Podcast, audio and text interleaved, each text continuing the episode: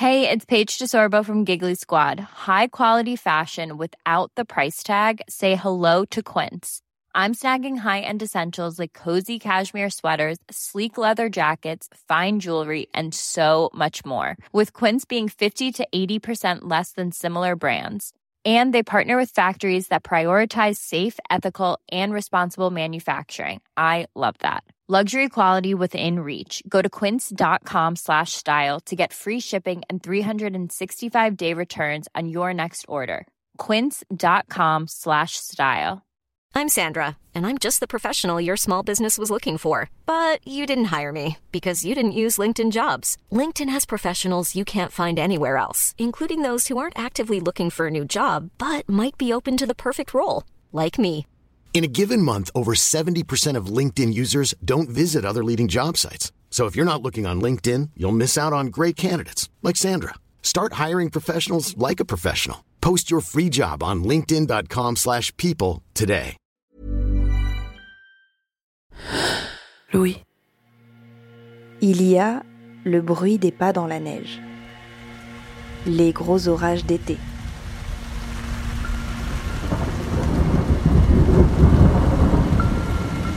Le chant des oiseaux au début du printemps, bien sûr. Le bruit de la bombe de chantilly qui remplit la coupe de glace. Le ronronnement du chat. Il y a les premières notes de la première chanson du premier album d'Arcade Fire. Il y a cette voix, le son de la cafetière et du grille-pain le matin. Cette voix-là aussi. Et puis le bruit des cloches dans les églises des tout petits villages. Nous avons tous et toutes des sons qui nous touchent, nous émeuvent. C'est particulièrement vrai avec la musique, mais aussi avec toutes sortes de bruits quotidiens. Pour moi, ces sons n'ont un pouvoir émotionnel que lorsqu'ils sont accompagnés de silence. Comme beaucoup de personnes sensibles, j'ai parfois du mal à apprécier un son s'il est superposé à un autre. J'aime le silence. C'est d'ailleurs l'atmosphère sonore qui, en réalité, me procure le plus de bien-être. Je me dis que c'est pas vraiment un hasard si aujourd'hui je me retrouve à faire des podcasts. N'est-ce pas finalement réfléchir à des agencements harmonieux de sons et de silence Des silences et des sons qui expliquent le monde et racontent des histoires. En tout cas, j'aime cet équilibre sonore, la liberté qui en découle, les subtilités qu'il permet. Pour certaines personnes, la frontière est plus floue, moins évidente. Le silence s'immisce dans le son, ou le son dans le silence. Quand l'ouïe est défaillante, la connexion entre ce sens et les émotions s'en retrouve forcément perturbée. Dans cet épisode, la journaliste Capucine Rouault s'intéresse à la perte d'audition et à son impact émotionnel. Je suis Brune Bottero, bienvenue dans Émotion.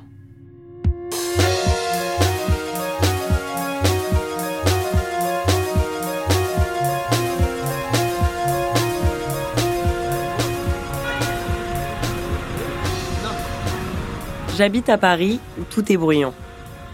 La grande avenue sur laquelle donne mon salon, le vacarme des voitures qui défilent et klaxonnent tous les jours, les wagons de métro qui crissent sur les rames, les soirées avec la musique à fond. Dans mon quotidien, il y a du bruit partout et tout le temps. Paradoxalement, dans les rares moments où je pourrais m'accorder un moment de silence et autant de répit pour mes tympans malmenés, j'ai tendance à plutôt rajouter du bruit dans mes oreilles. Le tout en ignorant le message d'alerte qui pop quand j'augmente le son et qui déconseille d'écouter la musique au-dessus d'un certain niveau sonore. La plupart du temps, tous ces bruits, je ne les vis pas forcément comme des agressions. Et puis certains week-ends, ça le devient. Je travaille comme serveuse dans un bar. Entre la musique, le bruit du lave-verre, le brouhaha des discussions qui s'entremêlent, en termes d'échelle des bruits de ma vie, là c'est le summum. Pour compenser, je parle beaucoup plus fort à mes collègues ou aux clients, et quand je ressors du service, j'ai la tête en vrac, fatiguée par ces sons écoutés trop fort et trop longtemps. À chaque fois, je me dis que je maltraite mes oreilles. Récemment, on m'a parlé de l'effet cocktail. C'est le fait de comprendre son interlocuteur dans un environnement trop bruyant, comme un bar justement, et je m'y suis rapidement identifiée. Cet effet cocktail, en référence au bruit d'un bar ou d'une soirée, c'est en fait notre cerveau qui parvient à faire le tri en traitant toutes ces infos, et du coup on s'adapte et on suit une seule conversation tout en restant conscient des autres signaux sonores autour de nous. L'effet cocktail, c'est un phénomène reconnu par les spécialistes de l'audition, qui a été publié dans le journal de l'Association pour la recherche en otorhinolaryngologie, en ORL. En me renseignant sur cet effet, je me suis questionné sur la place des sons dans ma vie. D'aussi loin que je me souvienne, ils m'ont toujours accompagné. Le son des longs trajets en voiture en écoutant les albums de rock de mon père, le son de la radio toujours branchée que ma mère écoutait dès le réveil, le son m'a toujours apaisé, bien plus que les images. Louis, c'est l'un des cinq sens qui nous permet d'entrer en contact avec le monde. C'est un sens épidermique, à son contact, je peux immédiatement ressentir les émotions à travers mon corps. Certains morceaux me hérissent le poil ou peuvent même me faire pleurer. J'aime particulièrement les voix soul comme celle de Nora Jones, de Tracy Chapman et par-dessus tout celle d'Amy Winehouse. La puissance de sa voix grave teintée de douceur et son timbre voilé si singulier me transportent. Écouter, c'est se faire murmurer quelque chose directement au creux de l'oreille. C'est pénétrer dans l'intime. Et d'ailleurs, c'est sûrement pour toutes ces raisons que j'ai choisi de travailler dans le son. Cette relation particulière avec le son et les voix, ça m'a rappelé le film Son of Metal. C'est un film américain, coécrit et réalisé par Darius Marder, où on suit l'itinéraire de Ruben, un batteur de métal qui devient progressivement sourd. On ressent les émotions de ce personnage qui perd le sens qui lui est le plus important, en passant par la peur, la tristesse, la colère et parfois même la joie. Ce film, ça m'a aussi rappelé qu'en tant qu'entendante, je ne réalise pas toujours à quel point mon capital auditif est précieux. Ça m'a donné envie pour cet épisode de creuser la question de la perte d'audition. Je me suis alors demandé ce que ressentent ces personnes qui présentent une défaillance auditive. Est-ce que le lien avec le monde qui nous entoure est transformé quand on entend peu ou plus? Et quelles émotions nous traversent quand ce sens est altéré? Pour démarrer mes recherches pour cet épisode, je me suis rendue sur des forums où des personnes qui présentent une déficience auditive viennent se confier, chercher des conseils et parfois du réconfort. Ce que j'ai compris en lisant ces échanges, c'est que si ces personnes préfèrent se retrouver et dialoguer sur les réseaux, c'est souvent parce que les échanges de la vie sociale sont devenus quelque chose de difficile pour eux. Parfois, c'est même un peu tabou de parler de cette fragilité, et c'est encore plus délicat d'en parler quand nos oreilles sont notre outil de travail, comme dans le milieu de la musique, par exemple. Ouais, ouais, c'est clair, ça, atteint le moral directement, directement. Étienne est musicien professionnel. Il travaille la musique à l'image, c'est-à-dire la musique pour les films et les documentaires pour la télévision. Je l'ai rejoint dans le studio de musique parisien pour lequel il travaille. Il y a cinq ans, Étienne a développé des acouphènes suite à une session d'enregistrement. Un acouphène, c'est un sifflement qu'on entend dans ses oreilles ou dans sa tête sans qu'il soit émis par une source extérieure. Ces symptômes sont souvent liés à un traumatisme acoustique. Alors, ce qui m'est arrivé, c'est que j'effectuais un enregistrement, euh, j'accompagnais une chanteuse et euh, je travaillais au casque. Le niveau de volume dans le casque était assez fort. Euh, j'avais notamment un, un, métronome donc qui battait la mesure et un batteur qui jouait à côté de moi. Euh, voilà, du côté droit. Et en fait, euh, j'ai enregistré toute la journée. J'ai pas été euh, gêné. J'étais habitué en fait à travailler à ces niveaux de son. Et je me suis pas rendu compte. J'ai pas été gêné dans la journée par le, niveau, quoi. Et cette, le soir, en fait, j'étais fatigué, mais j'ai rien remarqué de particulier. une fatigue plutôt habituelle, quoi. Euh, et euh, par contre, au moment effectivement de me coucher, bah, j'avais un sifflement dans l'oreille droite, euh, un sifflement qui était un acouphène et qui m'a empêché de m'endormir. c'est une sensation que, enfin une sensation, c'est quelque chose que j'avais déjà vécu, quoi. Euh, souvent, après les concerts, euh, j'avais les, je me couchais avec les oreilles qui sifflaient, avec euh, vraiment ce, ressenti d'avoir vraiment un peu tiré sur la corde au niveau de, au niveau du son. la sensation, donc, c'est, c'est, c'est dans le silence que ça se manifeste. C'est-à-dire, donc, ça, ça s'entend vraiment quand on, quand on est dans un lieu silencieux et la nuit. quand on cherche à dormir. Donc en fait, la sensation, c'est un agacement d'avoir ce sifflement dans l'oreille. Un agacement qui est ça capte l'attention en fait et, et ça, ça aiguille, ça vous pique quoi. Hein. Euh, et donc, bah, vous êtes fatigué, euh, parce que moi, c'est ça mon problème, c'est euh, l'insomnie que ça, ça, ça, provoque, quoi. vous êtes fatigué, vous cherchez à vous endormir, et en fait, ça vous empêche de vous endormir. Moi, c'est l'effet que ça a sur moi. Quoi. Les semaines qui suivent cet incident sont éprouvantes pour Étienne. Il se met en arrêt de travail car il ne peut plus écouter de son fort sans que ça soit douloureux pour lui. Il prend des somnifères pour pouvoir trouver le sommeil mais le bruit persiste dans son oreille droite. Il entend toujours deux sifflements, un grave et un plus aigu.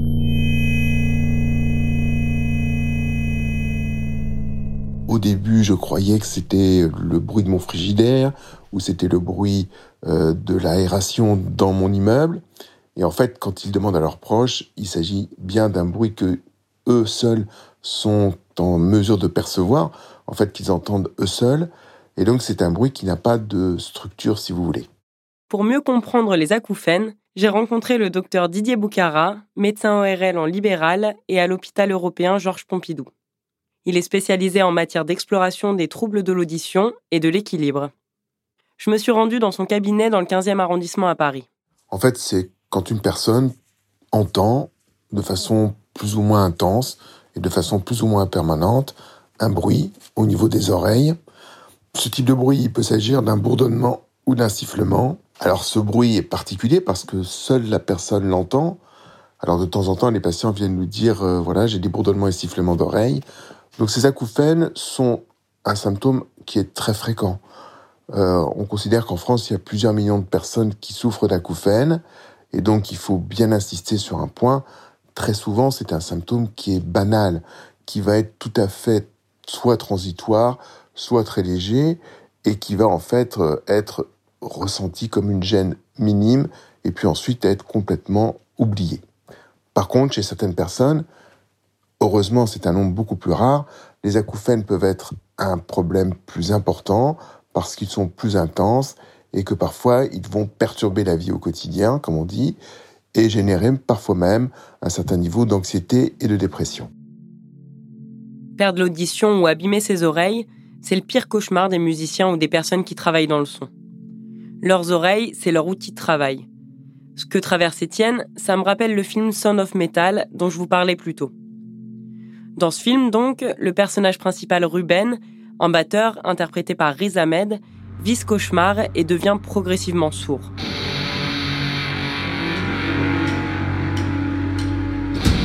Mr. Stone, you have to understand something here. Your hearing is deteriorating rapidly. what you have lost is not coming back. It's what?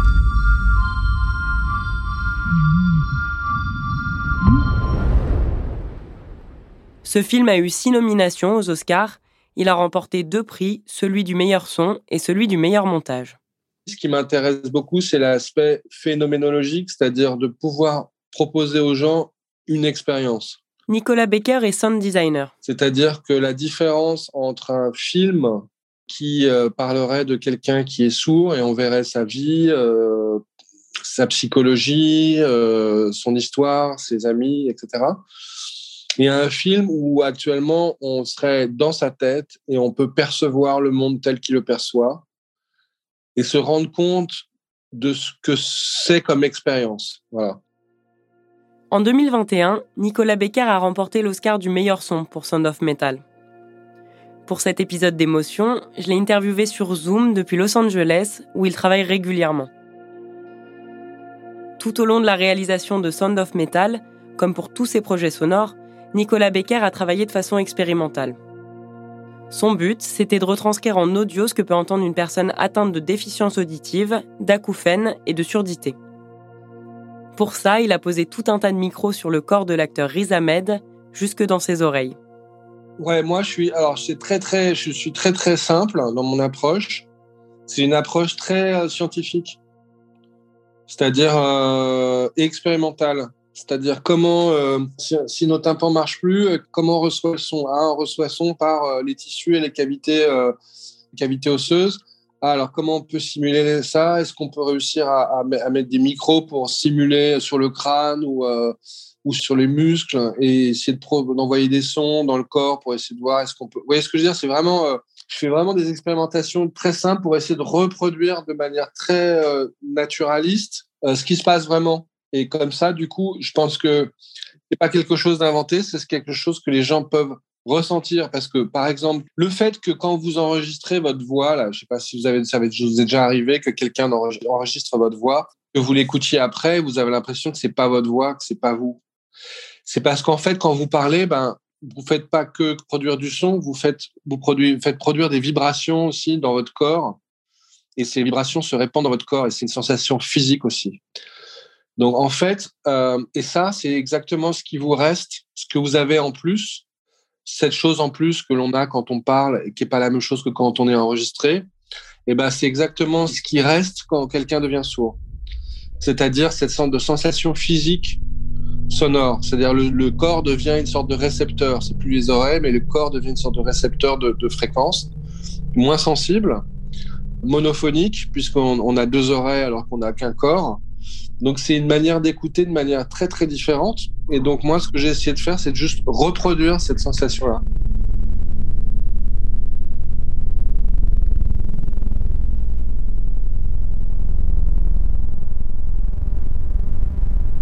C'est une coïncidence malheureuse, mais quelques mois après avoir travaillé sur ce film, Nicolas Becker vit lui-même l'expérience de la perte d'audition.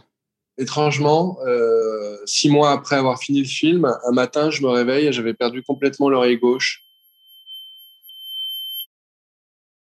C'est ce qu'on appelle un ear drop. Ça arrive de temps en temps. J'espère que ça ne réarrivera pas parce que c'est comme euh, si ça réarriverait, ce serait un mauvais signe. Ça peut arriver de temps en temps. C'est une surpression de l'oreille interne.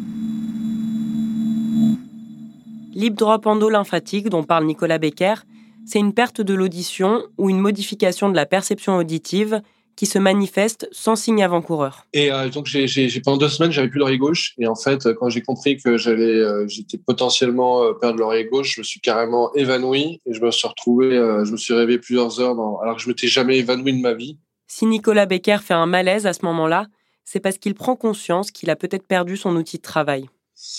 J'ai fait un, comme ça, un, J'étais tellement choqué en fait que je suis tombé dans les pommes et je me suis réveillé à l'hôpital quelques heures plus tard. Ça a été pour moi euh, très violent et je sais que j'ai beaucoup d'amis euh, musiciens qui n'ont pas vraiment pu regarder Sound of Metal parce que cette idée-là pour eux était trop compliquée et trop douloureuse à, à supporter. Les ingénieurs du son savent bien qu'à cause de la pratique, de l'écoute au casque, des sessions d'enregistrement qui s'enchaînent, ils risquent de s'abîmer les oreilles. Aujourd'hui, des campagnes de prévention pour protéger l'audition tapissent les murs des salles de répétition, de concerts, les affiches des festivals. Il y a d'ailleurs même des normes de décibels à ne pas dépasser dans les salles de spectacles et de concerts. C'est aussi le cas dans les bars et les établissements de nuit. La limite est de 102 décibels. Pour vous donner une idée, 102 décibels, ça correspond à un gros aboiement de chien. À Paris, c'est rare de voir des sonomètres dans ces endroits et donc de contrôler ce volume. Mais dans d'autres métiers, le danger pour les oreilles n'est pas forcément toujours autant conscientisé. En regardant la liste des métiers les plus à risque, j'ai appris que les pompiers étaient concernés à cause de l'intensité des sirènes et des alarmes, les agriculteurs aussi, à cause des gros engins bruyants comme les tracteurs ou les moissonneuses-batteuses avec lesquels ils travaillent, et plus globalement, c'est aussi le cas dans le monde industriel. Enfin, je ne sais pas comment expliquer ça, mais euh, ça, agit sur, nous, sur notre morale, sur notre mental. On devient euh, très sensible au bruit, au, reste. On est, pour rien, on peut exploser, on peut. Myriam Aouche m'a accueilli chez elle, à Montreuil, en banlieue parisienne. Elle a travaillé 27 ans dans une usine de blanchisserie à Bretigny-sur-Orge. Pendant toutes ces années, elle travaillait au calandre, des machines cylindriques pour lisser le linge qui sont extrêmement bruyantes. Le brouhaha de l'usine a été son quotidien pendant longtemps. Passer l'été, dans le d'été d'oreiller, euh, donc dans des machines, des grosses machines qui font beaucoup de bruit. Le bruit, quand on arrive le matin, c'est, ça nous prend, euh, voilà, ouf. c'est presque oppressant. C'est oppressant parce que on, oublie un peu, on est à l'extérieur, euh, voilà, malgré les voitures, les bruits et tout, mais ça n'a rien à voir. Ça, c'est un bruit incessant, c'est un bruit, euh, comme un bruit de fond. L'impression la tête, elle est ouf.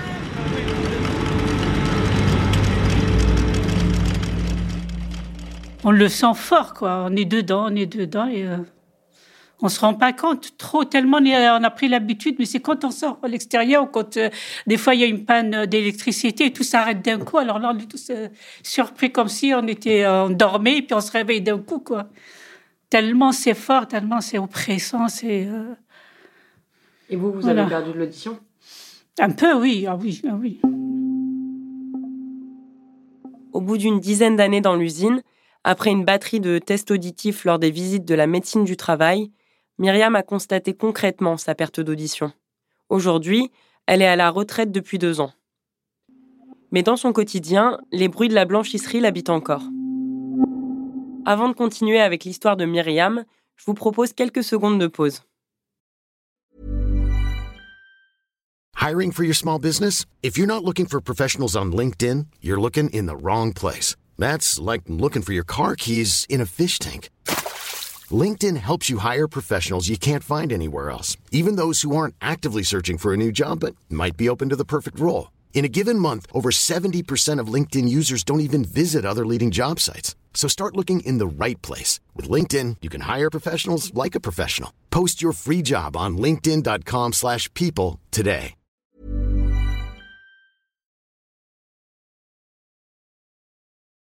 Myriam est devenue particulièrement sensible au bruit de tous les jours. les sons lui semblent plus forts qu'ils ne le sont en réalité, même douloureux. Ben, je oui, justement, quand je rentre à la maison, je suis très sensible. Comme je vous ai dit, à la, haute aspirante, je supporte pas. La téléphone, je supporte pas. Même euh, à l'extérieur, des gosses qui jouaient, ils jouent, c'est des enfants, ils crient, tout. Je, je supporte pas. Surtout l'été, l'hiver, bon, tout est fermé, double vitrage. On n'entend pas, c'est super. Mais l'hiver, l'été, je veux dire, ah, c'est terrible.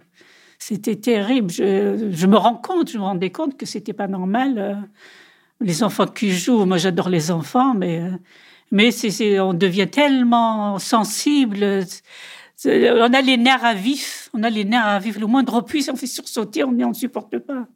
On supporte pas, on devient vraiment. Euh, je ne sais pas comment expliquer ça, mais on devient insupportable à la limite pour les autres, quoi, parce que le moindre bruit, ça nous dérange ça nous dérange. Donc c'est pour les autres, c'est pas c'est pas normal. Ce qui est pour les autres normal, un bruit normal pour nous n'est pas normal.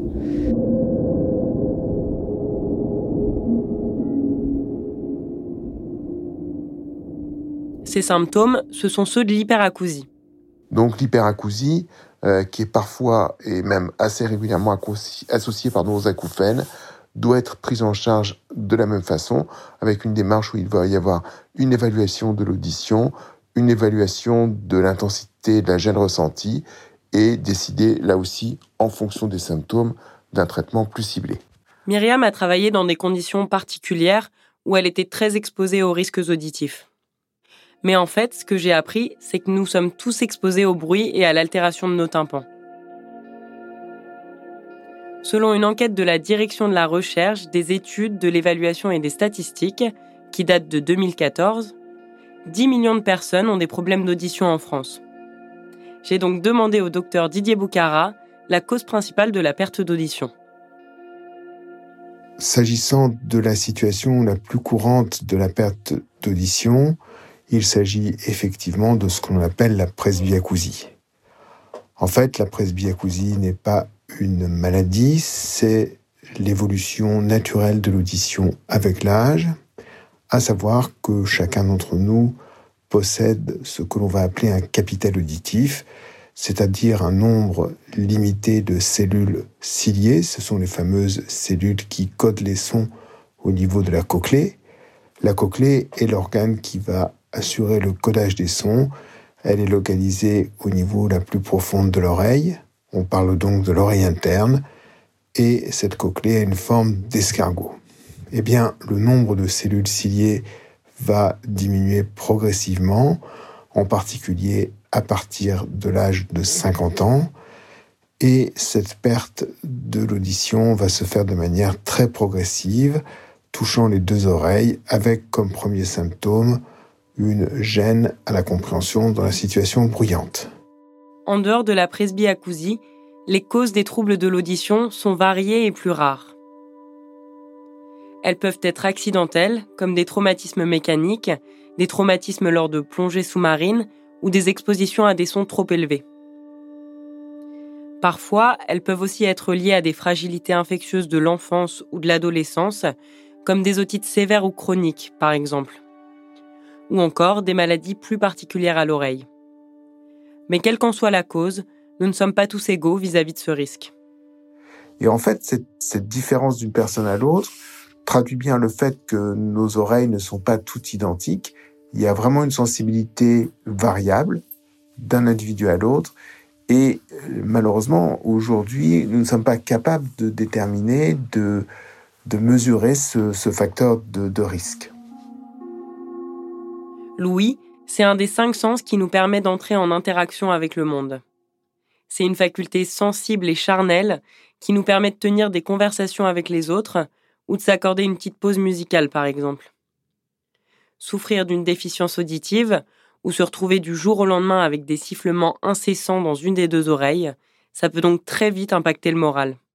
Ça vous, euh, ça vous mine complètement, ça, parce que bah, forcément sur le plan professionnel, bah, vous êtes, c'est le cœur de votre, enfin, c'est pas compliqué à, comprendre quoi. Vous êtes vraiment au cœur de ce qui vous sert de, d'outil de travail quoi, l'oreille. En plus d'avoir changé sa façon de travailler, Étienne a adapté sa vie personnelle par rapport aux acouphènes dont il souffre. Moi, j'ai eu des, quand même des phases où je me suis mis à, à, écrire de la musique sans juste comme ça. Je me suis dit bon, tu vas écrire de la musique juste sur feuille, quoi, juste en écrivant, euh, voilà, en entendant en entendant tout, ça marche pas trop. Mais euh, donc oui, oui, c'est complètement déstabilisant, déstabilisant, et en plus c'est obsédant. Donc après, ça dépend des tempéraments, mais c'est vrai que quand on est pris par ça au début, c'est très déstabilisant. On ne pense qu'à ça. Si Étienne a décidé de témoigner, c'est aussi parce que son cas n'est pas si particulier. Dans le monde de la musique amplifiée, beaucoup de musiciens souffrent d'acouphènes. Et pour cause, D'après une étude de l'Institut Leibniz de recherche sur la prévention et l'épidémiologie, ils sont 57% plus susceptibles de souffrir d'acouphènes. Moi, en fait, perso, j'avais pas du tout euh, cette angoisse-là, vraiment pendant des années. Quoi. Je sais pas euh, pourquoi, mais euh, j'étais souvent exposé à des sons très forts et ça me dérangeait pas du tout. Et même, je kiffais ça. Enfin, même, j'aimais ça. Et le fait de me coucher avec des sifflements, les oreilles qui bourdonnaient, m'inquiétais pas plus que ça. je, sais très bien que le lendemain matin, ça serait, ça serait passé, quoi. Et euh, d'ailleurs, euh, une fois, je suis allé en, boîte de nuit, euh, je suis ressorti avec des acouphènes, c'était autour de 25 balais, 25 ans.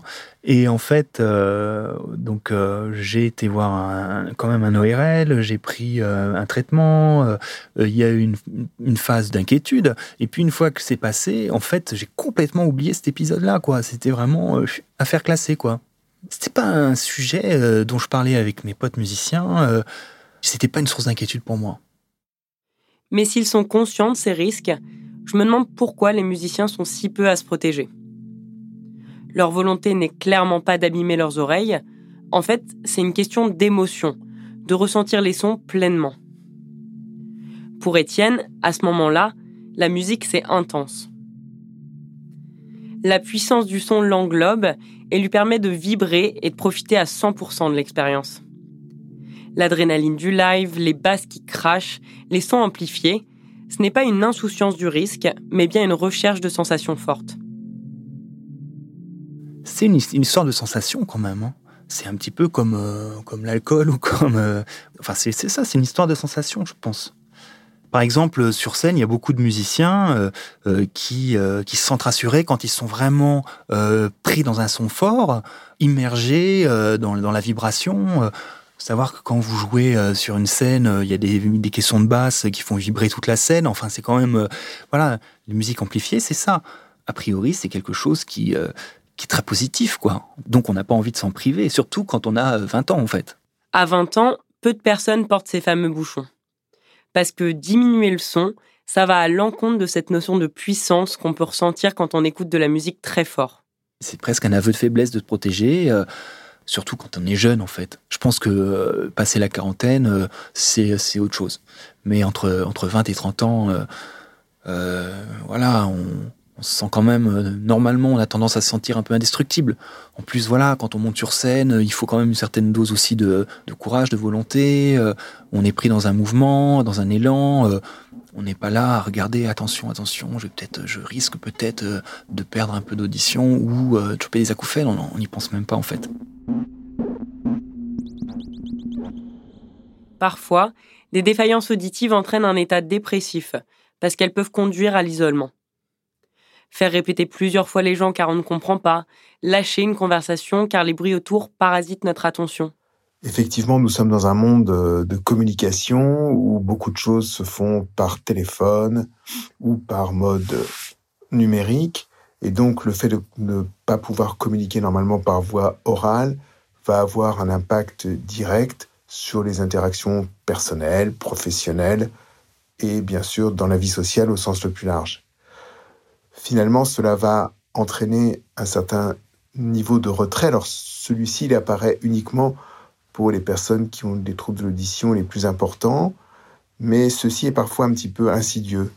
Par exemple, chez les personnes les plus âgées, on va observer un retrait des activités sociales avec une limitation des activités associatives, euh, ils ou elles ne vont plus euh, aux ateliers qui sont organisés dans les structures dédiées aux, seniors. Un autre exemple, c'est le retrait pour des plus jeunes des activités euh, de loisirs ou un niveau d'audition nécessaire pour participer de façon active. Myriam, elle, se sent exténuée à cause de ce brouhaha de la blanchisserie dans laquelle elle travaillait, qui la hante encore dans sa vie de tous les jours une routine bruyante qui joue sur son moral et sur ses relations. Les petits bruits du quotidien, comme les rires des enfants, les plats qui mijotent, deviennent un véritable enfer pour elle. Voilà, on ne les supporte pas, on essaye de, un peu s'isoler, même pour. Euh, même quand je dormais le soir, je mettais mes bouchons d'oreilles. J'ai pris l'habitude pour ne pas entendre le bruit à l'extérieur parce que ça me dérangeait, j'arrive pas à dormir. J'arrive pas à dormir, il faut vraiment le calme total. Non, je dors pas. Ah oui, oui. Ceci amène aussi à poser la question de la possible dépression euh, liée aux troubles de l'audition. Et c'est vrai que ce que l'on constate parfois, c'est que la perte des relations sociales, familiales, professionnelles en raison d'une atteinte de l'audition peut conduire réellement à un état dépressif, avec euh, des conséquences bien entendu euh, plus spécifiques. Le docteur Didier Boucara travaille auprès de la SNCF dans la prévention du bruit pour les employés contraints au bruit des trains ou des machineries ferroviaires. Pour lui, le monde industriel a pris en compte les risques liés à l'audition, ce qui est moins le cas dans les métiers de la musique amplifiée. Pour autant, la solution reste la même, se protéger à l'aide de bouchons. Alors, si vous voulez, il y a en fait plusieurs situations. Il y a la situation de personnes qui travaillent dans un milieu bruyant, alors ça, c'est vrai pour l'industrie, le commerce et les transports. Et dans ce cas, les entreprises et les médecins du travail sont maintenant très sensibilisés au risque du bruit. Et que prévoit-il? Eh bien, il prévoit à la fois des tests systématiques de dépistage de troubles de l'audition dans le cadre de la médecine du travail et également des campagnes d'information pour sensibiliser les différentes personnes qui travaillent dans des ambiances bruyantes pour se faire examiner et dépister s'ils ont des symptômes, et surtout pour utiliser des protections auditives, des systèmes qui permettent de protéger leurs oreilles en cas d'exposition à des niveaux sonores élevés. Alors ceci est bien organisé dans le cadre des grandes entreprises, euh, par exemple de transport ou de commerce ou d'industrie. Cela l'est un peu moins pour tout le domaine professionnel qui concerne les loisirs.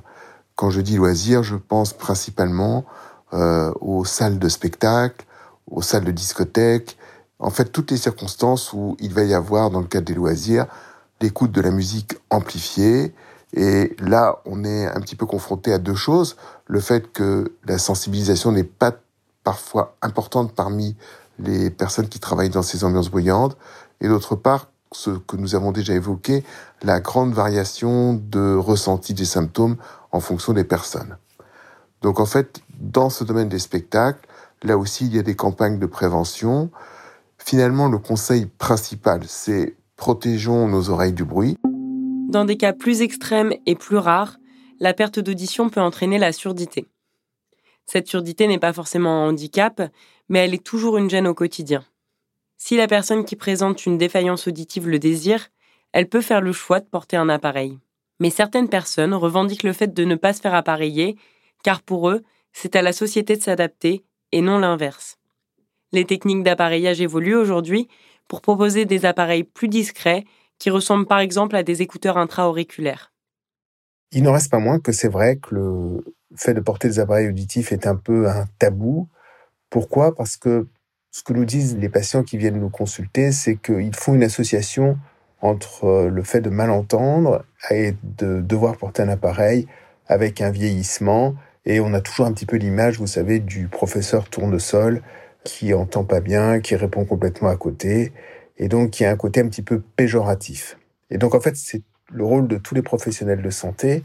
Donc c'est vrai pour les médecins traitants, c'est vrai pour les ORL, les audioprothésistes, c'est vrai en fait pour tout à chacun de bien montrer que le fait de s'appareiller, c'est pas du tout la traduction d'un vieillissement, mais bien au contraire, c'est de vouloir rester dans la communication et on sait que en corrigeant une perte auditive légère, on va améliorer non seulement la qualité de vie au moment où on réalise l'appareillage, mais aussi à plus long terme lors du vieillissement, car on sait aussi qu'il y a un impact de la perte auditive euh, sur la mémoire.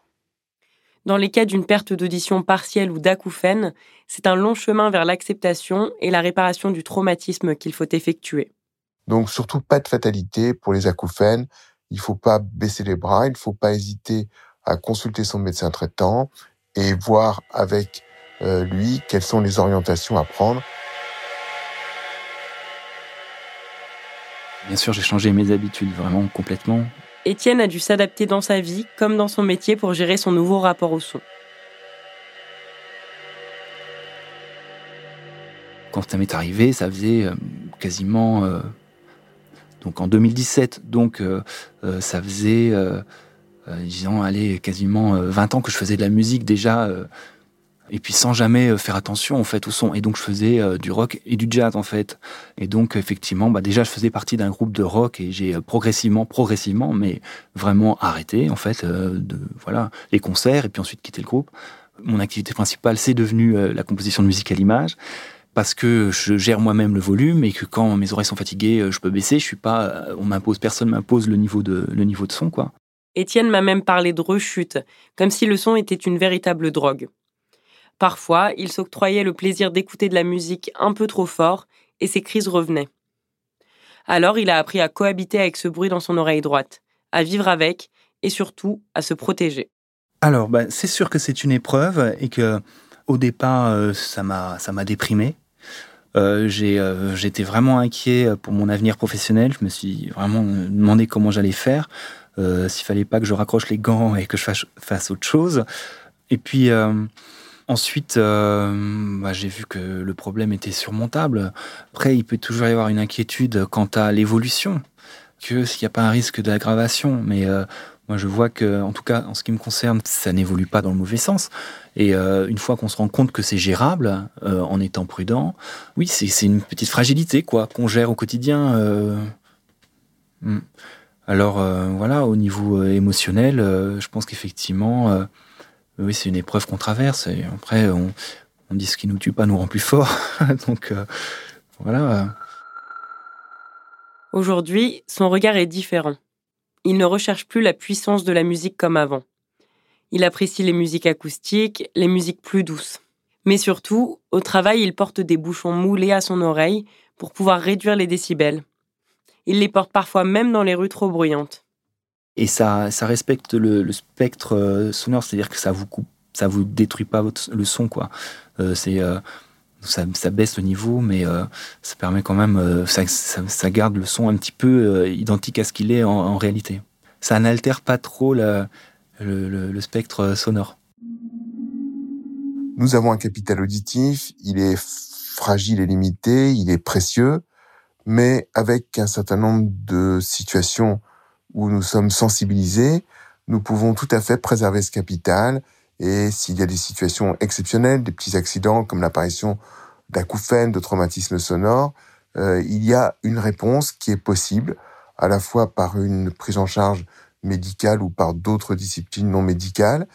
Et il y a aussi surtout une démarche de prévention, de protection des oreilles, et surtout ne pas hésiter au moindre symptôme à consulter.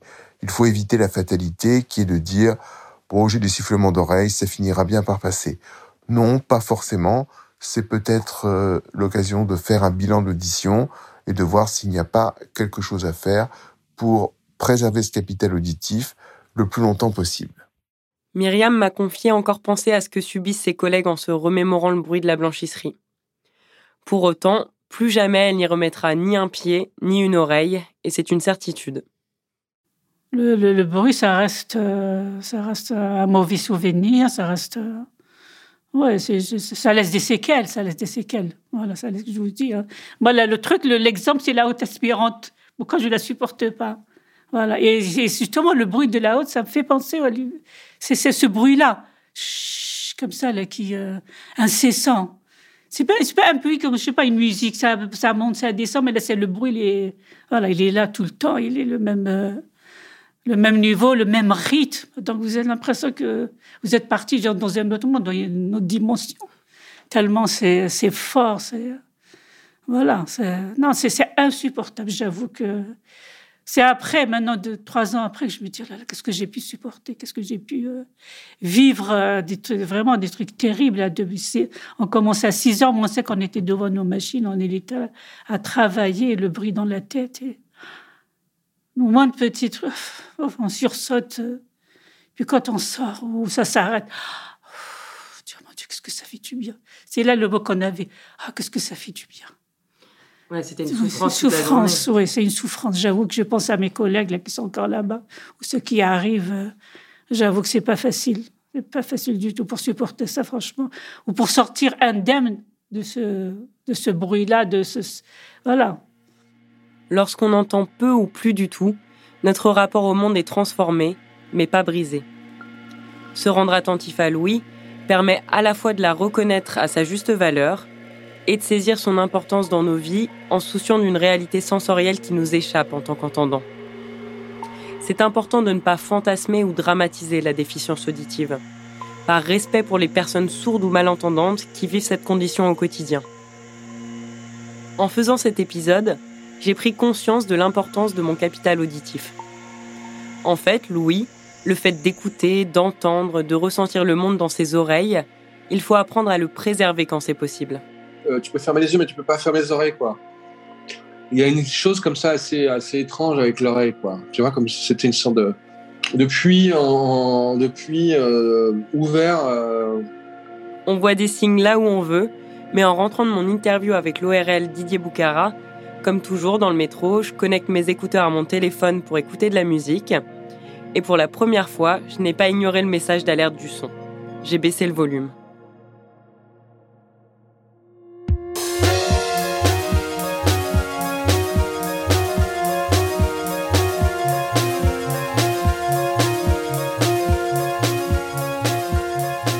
Vous venez d'écouter Émotion. Cet épisode a été tourné et écrit par la journaliste Capucine Rouault. Elle vous faisait entendre les témoignages de Étienne et Myriam et les analyses de Didier Boucara et Nicolas Becker.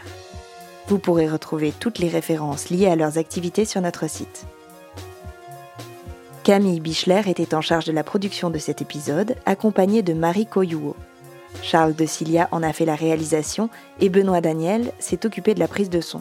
Jean-Baptiste Aubonnet était au mix et c'est Nicolas de Gélis qui a composé le générique d'émotion.